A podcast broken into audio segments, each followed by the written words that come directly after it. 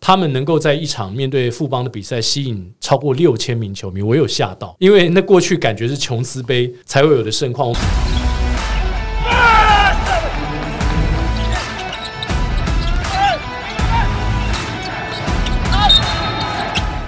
话题人物对号入座，坐哪里？球场第一排，耶、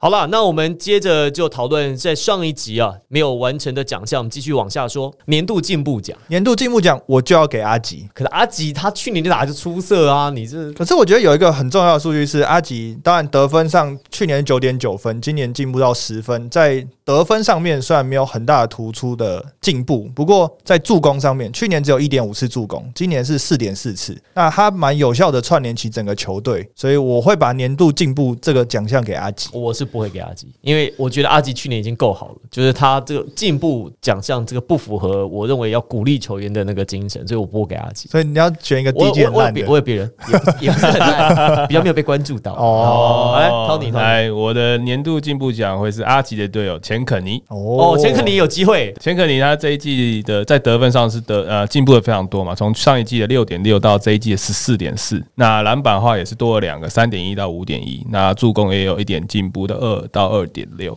所以整体来讲他的数据是一直是有蛮明显的往上走的，加上他今年对球队的呃重要性也是非常大的提升，不管是在进攻或是防守方面，所以我觉得钱肯尼在进步奖这一块，我觉得是蛮有机会的。我要给的是王柏志。脖子啊，拿脖子，脖子，哎王柏志去年在梦想家，因为位置的关系，然后球风的关系，他发挥的空间比较少。哎、他今年你看在呃高雄钢铁人，特别是还拿下单周 MVP 哎、哦，真的，哇奎哥你能相信吗？我们当年哎，从博他博士上一季他的总得分是三十分，那他打 MVP 那一场，那个那有一有一场不是得了二十五，就是光得二十五分了。场均，王柏志目前是十点一四，哎呦，我很难看想象看当起来年那个机答案上已的经揭晓了、这不是讲完三个人之后，感觉好像博智已经得奖了。没有 啦。奎哥呢？奎哥呢？你们都已经提过，不要再提同样的名字。我想到一个人，但前提是他他的膝盖要恢复，就是石伯恩。哦，他也哦虽然他不对是吼，虽然他不是本土球员，他算外籍生嘛，哎、但是他好像还可以算是就广义的本土球员，他不是对他不是洋将，对对对对，但是他是属于外籍生的名额。不过我相信石伯恩他的进步是除了有目共睹之外呢，他给了呃各个球团在外籍生的选材上面一个亮点，因为现在有很多外籍生根本也都打不到球嘛，所以、呃接下来可能还会有很多 UBA 的外籍生想要来挑战 Plus League，所以我觉得石伯恩给他们开了一条哎、路。石伯恩其实很有机会。我现在一想，因为王柏志就怕他的后继无力， 他怕他 对他自己有信 心，怕他觉得自己打太好，过年吃太多，你不能人知道家吗讲一下你就要改，你要对你自己有信心啊不！不不不不不。他怕博士，你是对自己没信心，还是对脖子没信心？对，他是我对怕博士常那个常咸麦当劳酥鸡我吃太我多不了是。对脖子没信心，我是对脖子的食欲没有信心， 我对他的食量没有信 心。哦你就叫那个就是凤山卖演出界的，就固定在门口等着。没有他那个附近有两家蛮我知道蛮好吃，我早都不应该跟他们讲。对，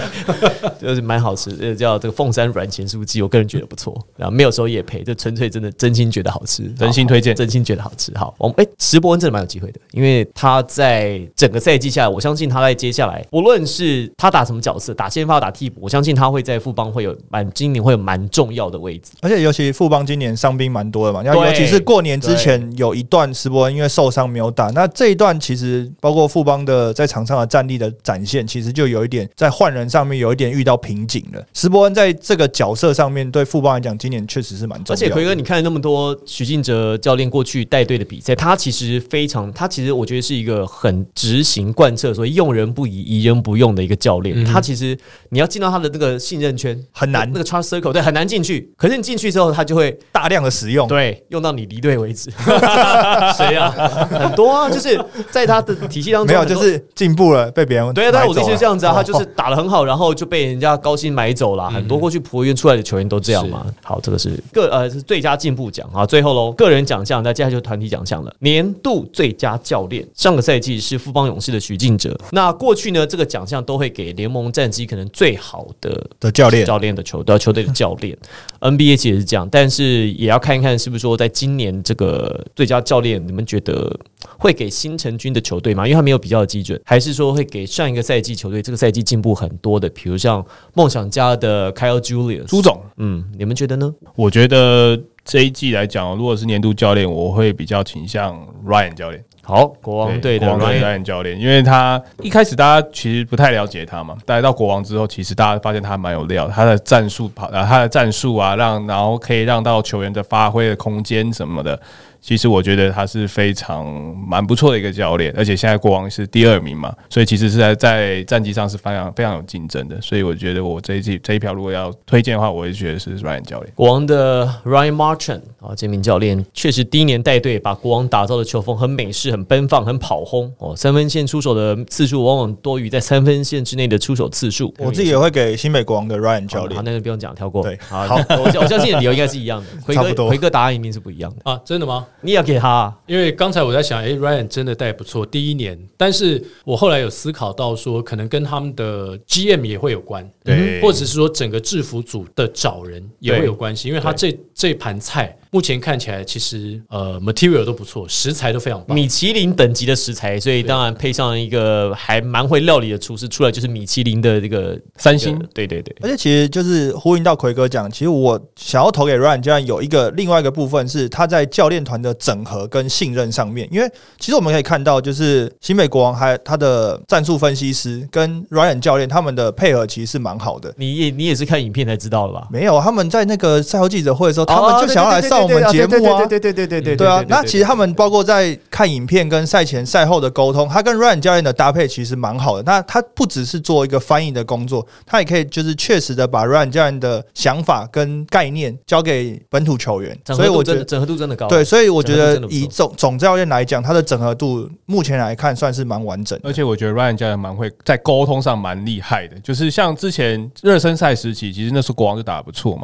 那那时候 Ryan 教练也还在隔离，所以那时候是以试念跟后来教练为主嘛。那其实他们其实那个时候其实慢慢有打出 Ryan 教练想要的战术跟一些系统，所以我觉得他们在教练团的整合其实非常不错你。看他话不多，但是能够句句画龙点睛；话不多，但是可以很用简短的言语，毕竟是不同的语言表达他所想而且他要非常有传达的耐信息心，他非常有耐心的这么讲这些事情。所以奎哥是给 Ryan Marchand，不是，因为我觉得如果 Ryan Marchand 得票的话，新北国王的整个行销团队也要加分，因为他们的行销就是至少在教练这块的包装是做得非常好。你看每次的 locker room 赛后记者会，你你有看到其他教练这样子吗？龙哥啊，或是 Kyle Julius 啊，或是许晋哲教练都没有嘛。但是他最常曝光，最常他的影片被我们看到，所以他讲了一些什么，我们感觉是最熟悉的。所以我觉得这个部分他也要加一点分数，我会给梦想家的 Kyle Julius。哎、我跟你，我跟你站 在一起，我们站在一起，我们主我们主播主播组是在一起，群站在一起的好不我好？我讲的原因可能跟你不一样。第一个是去年他被大家批评是梦想七六人嘛，就是他只用那几个人，可是今年他做了一个很大的改变，他几乎尝试的去用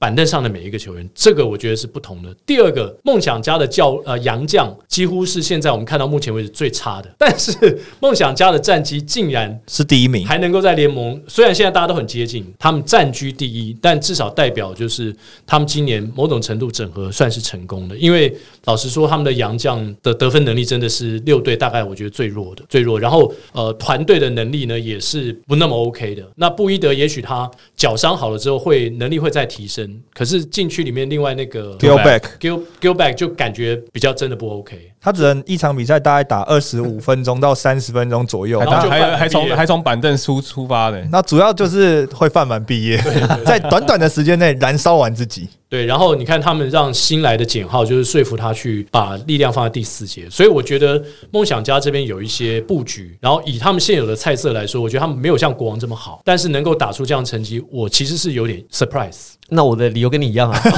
一样，对啊，就很简单嘛。你看 Kyle Julius 他在这，因为他其实不是在球队第一年了，你会感觉到说这一季他所带来的这个文化跟呃休息室的气氛，其实在发酵了。那这一季看起来，其实发酵的成果他们已经看到了，已经闻到了那个味道。就像奎哥讲的嘛，他在用人上面其实比较保守，这个赛季也做了很多的改变，他做了很多不一样的尝试。那还有一件事情呢，是他，我觉得这个其实可能有一点本位主义啦，啊，未必未必跟场上的表现有这么直接的关系。他其实，你看他选洋将的时候，他在使用洋将的时候，他会考虑到说这个人会不会排挤到本土球员的发展。塔克老师没有办法在最后上赛季最后季就没上场嘛，因为他觉得这样会压缩到林俊杰、阿吉。那这没有对错啦，这就是个人的选择。对球队来讲，我希望能够发展我年轻球员，那所以我必须壮士断腕。这个赛季也一样，他其实也不希望两个洋将太多的球权影响到本土球员其他的发展。所以你看这一季包含像刚刚讲钱肯尼啊、林俊杰、吴永胜啊，偶尔时偶尔时不时有佳作，陈振杰、杨永呃杨呃杨胜燕其实他发挥的空间都比上一季更大。那我觉得作为总教练来讲，作为这一切的操盘者，就球员毕竟在场上是他的菜嘛，他把他炒出了一个好料，所以我这一票我其实我也跟奎哥一样，相较于去年，然后相较于他们呃球队的组成，我这一票我会给他。好，那我们要介绍接下来要进入到年度第一队，先还是要年度防守球员？我们年度防守第一队有点太多了，我们就年度防守球员就好了，因为这些我们年度防守球员的提名者到最后可能就是他们凑一凑就变年度年度防守第一队对对。那有几个候选名单，我先我先提供大家参考。这个大家目前讨论度比较高的，根据网络的声量，还有我们在场上实际的观察以及相关的数据，我们捞出几个本土球员为主。年度防守球员现在看起来比较有竞争力的领跑者有新北国王的李凯燕，新竹接口工程师的，哎、他们没有。台新梦想家福尔摩沙台新梦想家钱肯尼，那另外台北富邦勇士张宗宪啊，另外还有一位是桃园领航员的施敬尧。好，那高雄钢铁人看起来其实陈佑伟是蛮有机会的，但是陈佑伟因为他的这个年纪比较轻，而且可能他会提名在新热王的部分，嗯，所以目前看起来呢，大概是这四位球员，我我我看起来是最有机会的啊、陈立焕其实也不错，可陈立焕今年打打的得时间比较打的比较时间比较少少啦，哦所以就没有那么多关注。主要可能是目前这四个人，好，呃，刚刚提到了李凯燕、钱可施尼敬尧、陈肯尼。张宗健刚好四支球队，工程师跟钢铁人看起来比较没有这个指标性的大锁型的球员。好，我们就这四位球员做讨论，你们会想给谁？我自己会想给钱肯尼、欸，因为就像刚刚奎哥或者是我们大家讲到，梦想家的洋将在这一季确实表现的没有像其他洋将这么突出，代表着团队的防守需要更多的轮转，或者是你的第一线不能随便被突破，因为你被突破进去，要么你就是给后面的洋将造成麻烦，或者是你后面就是就是唱空城的。所以钱肯尼对于第一线的防守来讲，他的身材厚实度跟能够对球压迫，他确实是能够帮梦想家的比赛在第一线能够防守下比较比较好的的效果啦。所以我会把我自己这一票投给钱肯尼。我会给李凯燕。哦，对，因为李凯燕这一季，其实我们发现他在我们发现他在后场的压迫其实是非常有威胁性的，而且像现在的超姐是三点一，其实是全联盟第一名啊、防守上是有一定程度的呃威胁性啊，所以我觉得我还是给李凯燕。奎哥呢？我也会给李凯燕，对啊，然后也同意 Tony 的说法，就是李凯燕其实不止在进攻端方面，在防守端方面，她的积极度也是相当的够，然后她比较她容易去判断对方在整个攻击上面的一些发动，所以我觉得这对一个后卫来说是非常重要的。哎、我的答案跟你们不一样哎、我会给张宗宪哎、确定呢、欸嗯、我会给防守球员，我会给张宗宪哎、怎么说？张宗宪其实常常对位到对方其实最难守的洋将，我印象很深刻，就是他对法师那一场，他对法师那一场，其实上半场法师投到一个不行，可是后来下半场其实张宗宪对位上去之后，张宗宪还是有他的那个体能在，跟他的对抗性在，所以真正就是要整场比赛跟你在那边弄哦，这打死不让的对抗，一对一的防守单防，而且是要 shut down 洋将的话，我觉得台湾除了从台湾自己土生土长的球员，我觉得除了张宗宪之外，没有第二个人可以做到这件事情。阿瑶呢？阿瑶的 size 比较小啊，哦，对，少在一八一八六一八七嘛，一八五一八六一八七左右嘛，张宗宪大概多了两个 inch 就有差别。因为阿瑶在领航员也是负责就是守到对方的洋将，因为他那两个洋将太薄了，所以有些时候你像阿瑶被法师弄到那个，也是他要去守到洋将啊那。阿瑶跟张宗宪，你看在防守的时候，他们的概念跟使用的方式不太一样。阿瑶很传承的中山高中就是那种用身体，对对对，用身 体不断的给你弄弄弄弄弄，有时候把对方弄生气，自己弄生气这样。但张宗宪他其实在防守上，他其实你仔细看没有那么多身体接触我，觉得他的预判能力比较好，他的预判能力好，而且还有第一个是他的臂展，还有他的敏捷性跟移动能力，可以 cover 一些身体的碰撞以外的事情。所以我 maybe 不需要跟你那么多碰撞，可是他的。至少他可以阻断他的切入的路对，径还。有比如说在，如果真的我们讲最简单的法师，我记得那场比赛跟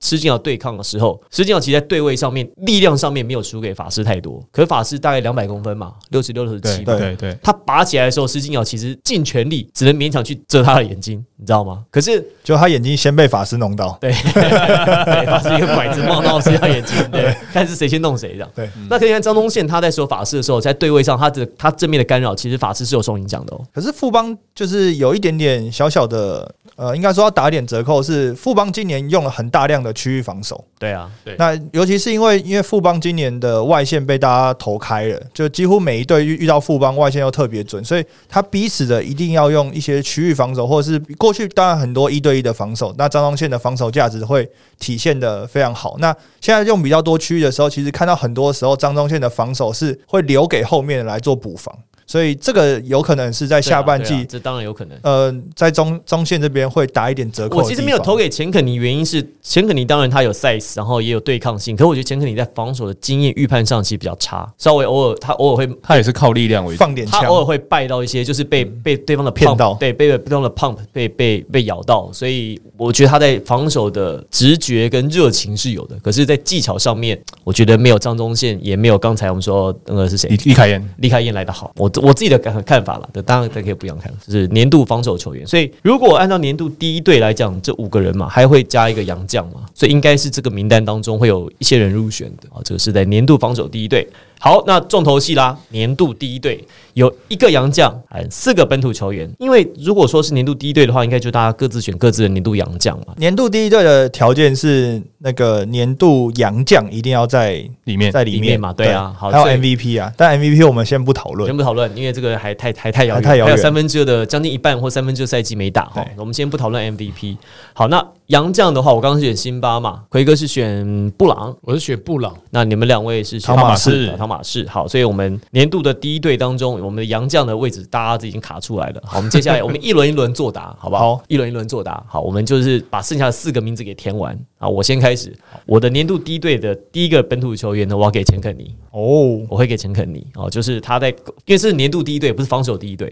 在攻守两端上，我觉得他今年我看了很多场比赛，他确实他把这个三 D 的功能发挥到极致啊。这个除了能够守之外，也能够攻哦。三分线外，确实他今年他有一点像是去年的工程师的陈立焕这样子的角色，但是比陈立焕去年又做得更好、更到位、更适合这个队形，所以好，我这一票我会给他，我的第一个我会给李凯燕，我给凯燕，给凯燕，因为当然因为凯燕跟汤马斯的搭配，就是在新北国王也看得出来非常好哎、嘛。那我们这样好，我们改一下，因为我也可能会投投李凯燕。好，那我在这一轮当中，有没有人跟我一样要把第一队的名额给钱肯尼的？我我也会给钱奎坤哥没有哈，我没有，你也没有。OK，好，那我们这边有两票。两个位置了，好，两个位置了。好，那再来该你，我会把我的第一个就是除了杨绛以外，第一个位置给李凯燕李。凯燕。对，因为我觉得凯燕当然从上一季是在 SBL 嘛，那这一季等于是转换到一个新的环境之后，能够又在新的球队，然后担任起组织的这个工作，然后在攻守两端其实对新北国王的功用都蛮大的啊、哎、要那注意位置哦，三个前场，两个后场哦。当然战绩，那目前看起来新美国王的战绩也蛮好，那凯燕也有很吃重的角色，所以我会把这个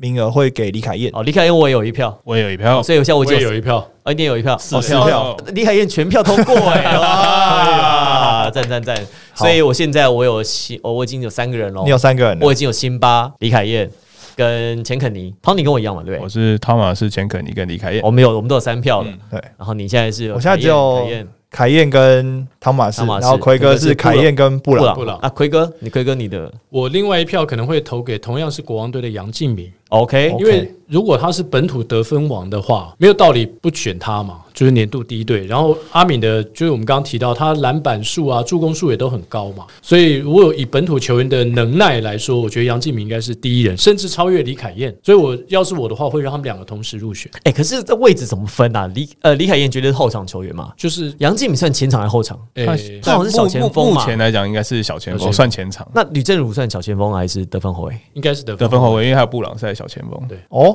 哦， 我有新的思考逻辑了。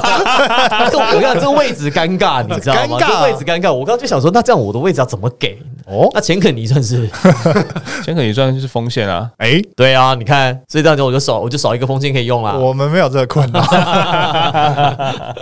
可以打散的，可以打散的，可以打散散对啊，就选你的最佳五人就好不。行不行不行，我们要我们要我们要 stick to 照规则 gameplay，哎，stick to gameplay，然后要按照规则来。杨建敏哦，阿敏我我知道，但是我觉得这样子我就没办法选我的另外一个人了啊。嗯好，没谁让关系，没关你系，说出来，我们一不起不上不我脑们筋。最后最后最后最 后他最喜欢这样的。最后最后最后，那那个 Tony 来，你的你的下一票我的下一票位置，正如啊，你给吕正如，哎，我也是给正如，我也正如一票，奎哥也有吗？没有啊，因为我选了阿敏嘛，我觉得他们两个在功能上有一些相似。我会选正如，嗯所以奎哥现在有两个前场，一个后场球员。OK，好，你也会选正如。我选正如。我我其实我是想，我想要这正如跟跟杨敬敏，我其实是有点难选，我应该会给吕正如啦。正如我我也是正如跟杨靖宇难选，然后我会 写后来写战机而定，就是后来最后以战机而定，哦所以 OK。对我而言，就是阿敏跟正如，其实这两个包括场上的定位跟他的角色跟在球队的功能，其实都蛮吃重的。对那我最后真的就是以战绩而定，因为毕竟年度第一队嘛，那你战绩就可能会放进来讨论了。所以我这两个人真的就是写战绩而定。好吧，那我也我我吕正如是我会给的啦，我我会我会选他啦，所以我现在后场我已经满了对。对啊，你已经没了，已经用完了。因为我本来想说，我还有另外一个，我也蛮想要摆他的这样，可是他是后场球员，谁？对，先不讲，先 不讲。好了，那我现在我有，你说我有四，我已经有四个位置喽。我五个都出来了吧你？有出来，你是吕正如、李凯燕吕正如李凯燕杨敬明杨敬钱肯尼汤马士汤马士。嗯，我其实高度跟你重叠，我我有吕正如，我现在有吕正如、李凯燕、钱肯尼呃辛巴、钱肯尼，还缺一个。其实我我我我其实蛮想选杨敬敏的，可是哎这样子好像可以，因为我另外一个我其实想要给的是，我觉得林书伟打得不错，哦，我其实 Joseph 我其实想要给林书我也伟，想给林书伟，对不对？对啊我其实想，给可林是书我伟我又想给高国豪，哦，那那那有点难抉择哦。对对哦对，因为对因为我想说高国豪应该后面会越打越好有，可能所以我们现在才三分之一嘛。对对呃那你给林书伟，我给高国豪好了，因为我们 讨论了半天，如果很多球队他们没有名额的话，会觉得嘖好像对他们不太公平。毕竟工程师现在还在四强之内嘛，对啊，所以我觉得应该有个指标性的人物。想来想去，好像还是高国豪。我会给一个可能大家都没有讲到，也是前场的球员，我会给德威。我的年度第一队会有李德威，李德威其实他也他在上个赛季他是年度第一队啊，对啊，因为其实德威这一季，你看到他前面几场比赛因为因伤没有打，那对梦想家而言，他是战力是蛮缺乏的。那加上在三分之一比赛看完之后，他们的洋将确实没有这么理想。那德威当然就会更吃重一点。虽然上一季德威基本上就是在一个内线没有洋将的赛季上度过，那今年比赛赛季更长，那球队的比赛之间张力更强。那德威他的功用跟对梦想家的重要性，可能比第一季球队更重。所以我自己会觉得，如果德威照这样子的成绩去把整个赛季打完的话，我会把我的年度第一队这一票给德威。谢谢，我回来了。对我回来了，所以你现在你有谁？ 我现在有汤马士、凯燕、海燕正如正跟如德威。对。四票了，撕票。奎哥是现在有呃，高国豪、高国豪、好那个凯燕、凯燕、布朗，阿米、阿敏、啊布朗，布朗，还缺一个，还缺一。个，就是四号位啦。反正就是北中南这三个选一个嘛。哦，要要 选北中南系列占。的呀占北中 南不是、啊，啊，因为我们的四他们三个之所以会被提出来，就是因为他们在四号位打的。可是，不一定要四号位啊，只要是前锋就可以了哦。他现在不一定要就四号他他现在是可前是我场们，如果没有四号位的话，感觉对他们，所以这边有一个选德威的啊。我选德文，所以我还少一个后场球员。那我先讲好，我这后场球员我其实会想给右卫，哦，对因为我觉得年度第一队那右卫在钢铁人扮演的角色当然很吃重。那如果他能够维持现在的表现，然后钢铁人又能够进到最后四强的话，那他的角色绝对是很吃重的。所以我会把这个年度第一队可能有点爆冷，但我会给右卫。好，那我要补，我最后啦，那我我我我的那一个就是因为吕正如他现在目前看起来是二号嘛，是得分后卫，可我觉得他可以打小前锋，我以为他是小前锋，他都可以啊了。我有我如果说他是排可以排在前场的话，那我后场的两个球员，我一个是李凯燕，另外一个我想要给林书，我我我会投林书林伟。书伟那如果说吕正如只能够当二号使用后场球员的话，那就是吕正如跟李凯燕。那前场球员我就会摆钱肯尼，还有会摆的是杨敬敏、阿敏，然后另外还有辛巴。所以奎哥现在最后一个名额了嘛？我觉得应该也是德威，哦，也会给对德我威哎啊。会给德威，因为我中德威对我很同意，就是呃，梦想家在今年赛季如果没有德威的话，可能战绩会蛮惨淡的。对啊因为，他的角色，不管对方守区域或是人盯人，他拉到外线出手，区域他可以做分球嘛。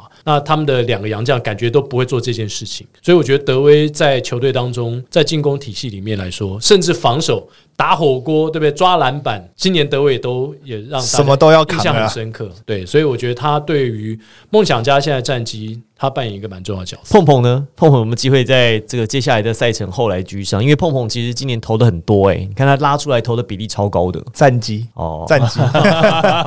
对战绩有你讲帮话助。讲话，你讲话讲挑什么眉 毛？我说关注一下战绩吧。啊领航员在上啊半这过年之前的战绩确实比较不理想。那碰碰虽然在球队里面也要分担洋将跟有点像德威那样的工作，他要巩固禁区啊，甚至要拉出来投篮。但是因为领航员的战绩实在没有很好，所以看不出来碰碰在这样子的执行下面对领航员的帮助有这么明显。好，这是最后一个奖项了，团队奖项年度主场。好，年度主场现在看起来新的球队有两支嘛，好，钢铁人的凤山主场，呃，新另北外国新安北的国王的新新庄庄主体育场，好，另外还有今年讨论度很高的是梦想家的洲际迷你蛋迷你蛋，那另外还有富邦的和和平平馆是这几个场馆。工好程师的新竹体育是馆的一直是就去年的最佳主场嘛，对对对对对。然后那还有另外领航员领航员的桃园的比赛，因为又延期了嘛，所以他的桃园巨蛋还还没开开箱所以无法评论。好，我们就以五支五支球队，好，大家先。评论。奎哥有去，应该是每个场都去过了嘛？对就不对是桃园没去，今年我觉得还没开打嘛，对对对还没开箱嘛，所以陶奎哥的这个应该是最准确。哎，我也都去过了，也没有最准确了，就每个人感受不同吧。因为他们有些人，他们像像 Tony 跟 Henry，他们没有去过凤山的主场，嗯所以他们无法感受这样子。没关系，就你们去过的哈。我们今天奎哥来分享一下，你觉得你会选哪一个场馆作为最佳主场？哇，这好难呢，在我心中应该是两二选一，就是好新北国王跟富邦勇士。哦，哦为什么呢？因为高雄虽然呃那个气氛也非常好，而且那个折扇，大家就是球迷那个折扇真的声音非常大。哎、这个折扇真的是今年开始，真的每个主场都开始做了、欸。对，然后高雄乡亲也很热情，可是我觉得唯一缺憾是说，我去转播的比赛比较没有机会看到满场，所以我会用人数可能作为我重要一个主场气氛的依据。因为如果观众上座率只有七成、八成、跟九成或甚至满爆满的话，那个氛围还是不同。所以呃，我会从新北国王跟富邦勇士这边选一个。那新北国王为什么我会喜欢是？因为虽然新新庄体育馆我们都很熟悉了，然后感觉也没什么改变嘛，就是以前我们播学生联赛的时候就长那个样嗯子，但是他们能够在一场面对富邦的比赛吸引超过六千名球迷，我有吓到，因为那过去感觉是琼斯杯才会有的盛况，我们坐在转播台对不对？望出去对面的最顶层那一一整片是全满的我觉得很 surprise。唯一有空档是在篮筐的后面，就是最上面那个两两边，就是四个角落了哈，对，有哦那一边是点点的空就是空位空位。那我就觉得哇，国王队能够吸引这么多的球迷，其实我蛮 surprise 的。但是我可能以主场的氛围来说，因为新庄球场毕竟比较大、比较空旷，我还是可能会选和平。和平馆。对对对，就是我觉得比较有那个气氛的。而且这个是呃，应该说在赠品的赠送上面，台北富邦勇士真的是蛮很大手笔，大手笔不手软，真的我自己的最佳主场，我就会想要给富邦勇士的和平馆。那有两个原因啊，一个是对于球迷来讲，那个场馆的动线是比较完整的，就不管你进出场，它其实有好几个入口可以进出场。那虽然当然也会排队，那不过它的动线就是进场跟散场，它的动线是好的。那再加上它的主题周，它主题周送的东西跟呈现的样子真的很有质感。那球迷也真的蛮多会为了主题周然后特别进场的，所以我觉得在这个主场经营上上面，跟不同主题的合作，富邦勇士还是做的比较好。 ，Tony 呢？我应该也是会给和平富邦勇士这边啊，因为我觉得在我去过的比赛来讲的话，其实那个震撼力就是球员、球迷的参与度啊，就是他们在带动的时候，其实我觉得那个球迷的参与度是非常你够不的。哎能因为人家东西好吃你就没没有没有，我是在在论场上来讲的话，其实我觉得那个他们带动的气氛是非常够的。好，我的答案跟各位不一样，我的答案是福尔摩沙台新梦强家的洲际迷你蛋不。要因为有 sexy，不能有法不是香不区是不是不是哦是不能因为法不是法香香区区，不是法香区，绝对不是是法香区，不是不是真的不是法香区，真的不是。他的那个场馆其实是一个本来是个婚宴会馆，你知道改造成你也去打过啊，对不哇对？那个真的不错那。很就是很难，我觉得他的那个样子可以变成比赛场馆，而且氛围很棒，我觉得很难。而且他的那个场馆，我觉得客队来很难打的原因，是因为它的楼板面积没有很高，所以它里面只要坐三千人，跟坐六千人一样吵，根本听不到。很压迫，很压迫，而且很吵，而且他现场几乎每一场都是爆满，他满座率百分百，目前还没有人被去的。 哎、二二月门票开卖又卖卖完他因了，为就三千多张嘛，所以要抢票，所以他那个，所以他那个主场的气氛超级好，有够好，而而且且在在那个梦想家的主场，他们的得分都偏低，然后有些球迷就会说：“哎，是不是客队来真的不习惯投那个还有框，还有那说个篮视筐，还觉说篮筐可硬是的，可是他们自己己不是有一场也得六十四分吗？对啊？”，对啊，所以应该跟篮筐没关系。我投我觉得蛮不错，蛮好 投的啊，我那种都蛮好投的。但那个视觉压力确实视觉应压力该是很大这六个主场里面算是最大的。它的那个里面的氛围，我是最喜欢，因为它在这个观众席，我不知道是因为灯光的关系还是怎么样，它在观众席上是相对比较暗的哦、你仔细观察，因为其实和平馆啊、新庄它的对都太亮，全开，嗯但但是我要讲一下那个台中我不喜欢的地方。第一个是我要帮球迷讲，没有靠背，哦就是你知道坐在那个像有点像红馆，它它有啦，它那个短靠背啦，就是屁股那边可不以够它支撑一有下。它有有有一些位置好像是没有的。哦，然后另外我必须要讲就是交通，不是不是交通，就是我到新竹跟台中我都最不习惯。去年在彰化，就是转播席在篮板的后方，哦，甚至 OK 很斜的，就是斜角。对对对，那我们常常转播的时候是看不到球打到对面的时候，我们必须要看电视，甚至有工作人员会站在我们前面， 对，就挡住我们的视线。我觉得，就我的角度来看，我比较喜欢就是我们是一个正中央嘛视正视野好中的线位置，对对对对但是对因为球团他们有些时候他们会讲说，哎，我们那是要给那个海景。海景第一排，对对球场第一排，给球场第一排给观众他们坐的，所以我们的位置就被牺牲。但我觉得转播品质还是还是蛮重要，因为我们也代表那些没有去到现场的观众嘛，对啊，所以我觉得也许还有机会再变得更好。不管哪个主场，就是大家喜欢哪个主场，就是多多进场，因为其实进场的氛围就是每个球迷进场之后一起塑造出来的。真的不是说你球团花多少钱，然后把场地弄得多好，那个气氛就会好。最重要的还是球迷把它塞爆，嗯那那个气氛才是真的好。好，那下半季的赛程马上就要开赛啦，奎哥，这个有没有比较想要看到的赛程，或者你比较期待的对决，在下半季会出现的呢？呃，我期待就是在上半季成绩比较后面的球队，他们都可以立刻做出改变，然后打出更有对抗性的内容。我因为我们转播都是这样嘛，我们希望我们不要说我们期待什么勇士跟国王，因为如果联盟只靠这样一个组合，其实没意思。就是它需要更多的组合的话题，譬如说钢铁人在过年前这两场都打得很好啊，因为没有人期待他们会二连胜。第一场打败就是工程师辩证，他们觉得说，哎、可能够了，明天要赢富邦，怎么可能？哎，当然他们就办到。所以我希望有更多的 surprise 给大家。对，其实所有很多球迷啊都觉得啊，我们节目或者是这个哪个主播专门挺谁，专门挺谁。我跟你讲，这真的是无稽之谈。为什么？因为对我们工作来讲，我们不喜欢看到就是某一方被打爆。你知道为什么？因为那个比赛接下来你会很无聊，